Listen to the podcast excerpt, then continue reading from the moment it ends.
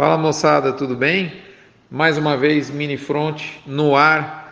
Um prazer sempre estar aqui para a gente dividir, compartilhar e, e, tentar entender um momento. Momento crucial no mercado do boi, hein? Depois de algumas semanas, parece que tem alguma coisa se mexendo. Não à toa, o título desse Mini Front é Canal de Estabilidade Ameaçado? Vamos lá. Essas informações chegam para você com o apoio especial de MSD, Vmax Fibro, Nutron Cargil, UPL Pronutiva, Cicobi Cred Goiás, Agropecuária Grande Lago, Alflex Identificação Animal, Asbran e Gerente de Pasto.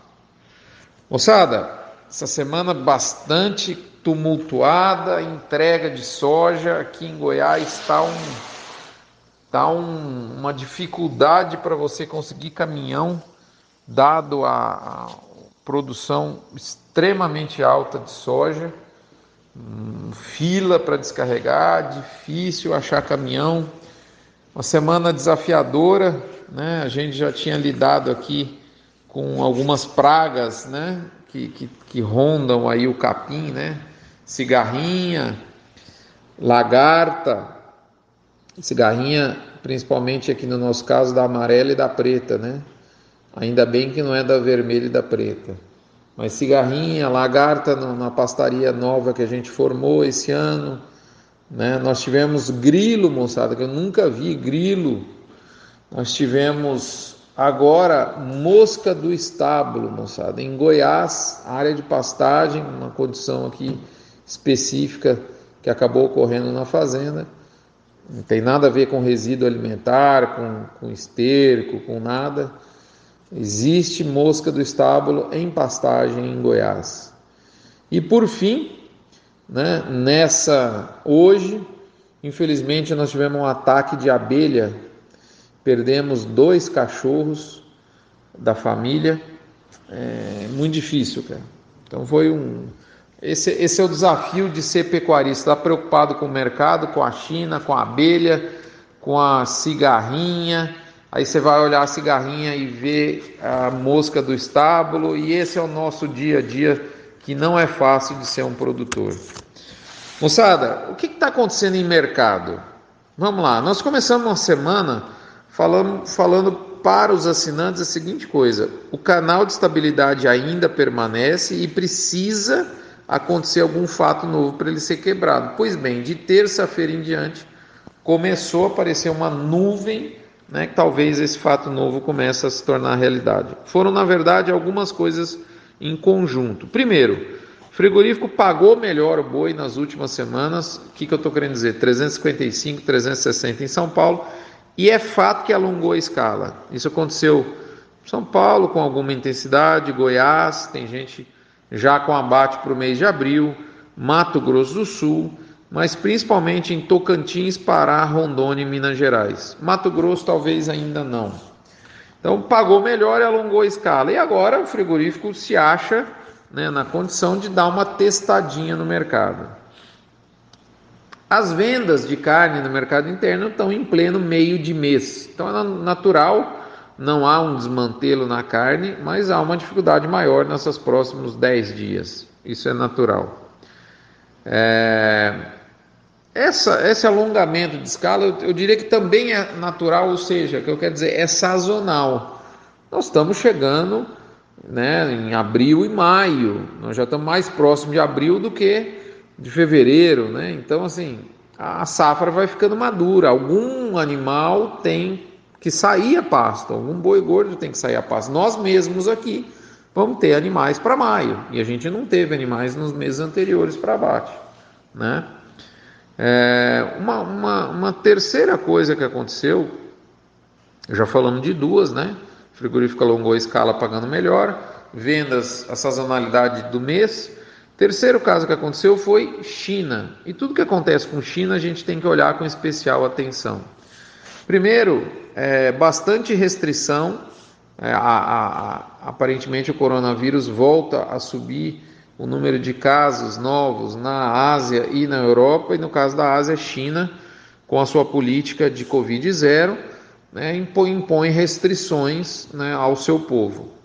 E lá funciona a restrição. E tem um detalhe muito diferente da restrição na China do que a restrição aqui. No Brasil, quando a turma ficou em casa, principalmente com a, injeção de dinheiro na economia por parte da ajuda do governo federal, as pessoas acabam comendo mais carne, porque o consumo de carne bovina no Brasil ele é muito centrado dentro de casa, ao contrário do que na China. As pessoas ficando dentro de casa, elas comem menos carne bovina. Por quê? Só para vocês terem uma ideia, até estava falando hoje isso com uma, uma, uma amiga de Xangai, a carne suína é mais barata do que o legume na China. Então, olha só, então não é nem questão de é, deixa, é, primeiro que a boa parte do costume de compra de carne bovina e consumo é fora de casa, é fora do domicílio. Né? Então, se as pessoas estão confinadas no domicílio, naturalmente a demanda pode cair. Segundo ponto, é, o consumo dentro de casa ele é severamente atacado pelo suíno, que chega a ser mais barato que o legume na China. Então, só para ter uma ideia de, de, de, que esse Covid realmente na China é, tem um efeito contrário do que aqui no Brasil. Ou seja, é deletério para a perspectiva de consumo de carne bovina. É, e talvez em função disso, de uma certa saturação de mercado, há uma acomodação nesse momento nos preços da carne bovina na China. Aqueles 8 mil dólares por tonelada de dianteiro já estão na faixa aí de 7.300, 7.400. Não é um desmantelo, ainda é um preçaço, mas né, algum ajuste está tendo. E por fim, o quarto ponto, é o dólar de 5, querendo ameaçar quebrar esse, esse suporte aí no 5. Então, quando a gente junta esses quatro momentos, a gente viu esses quatro fatos, a gente viu o frigorífico, ao invés de pagar 355, 360, vamos dar aqui o exemplo de São Paulo, pagar 340, 350 e fazer oferta por boi não China de 330 a 335. Como diria o Galvão Bueno, lembra na Fórmula 1? Quando, imagina, por exemplo, o sujeito liderando a prova, e aí o segundo colocado a 5 segundos do primeiro, que para a Fórmula 1 é uma eternidade, e só que a gente vê o segundo colocado se aproximando até que ele chega e a diferença fica no visual, como diria o Galvão Bueno, né? E aí o Galvão fala: Pois bem, chegar é uma coisa, passar é outra. Aí começa aquela briga, né? Do segundo colocado, do carrinho, tentar passar o primeiro e tal. O primeiro fecha a porta. E aí o Galvão gosta, né? Porque aí ele, ele usa toda a, a narrativa dele, né? A forma de narrar. E é a mesma coisa no boi. Então, assim, é, é fazer pressão, tentar fazer pressão é uma coisa. Agora, isso de fato virar é outra.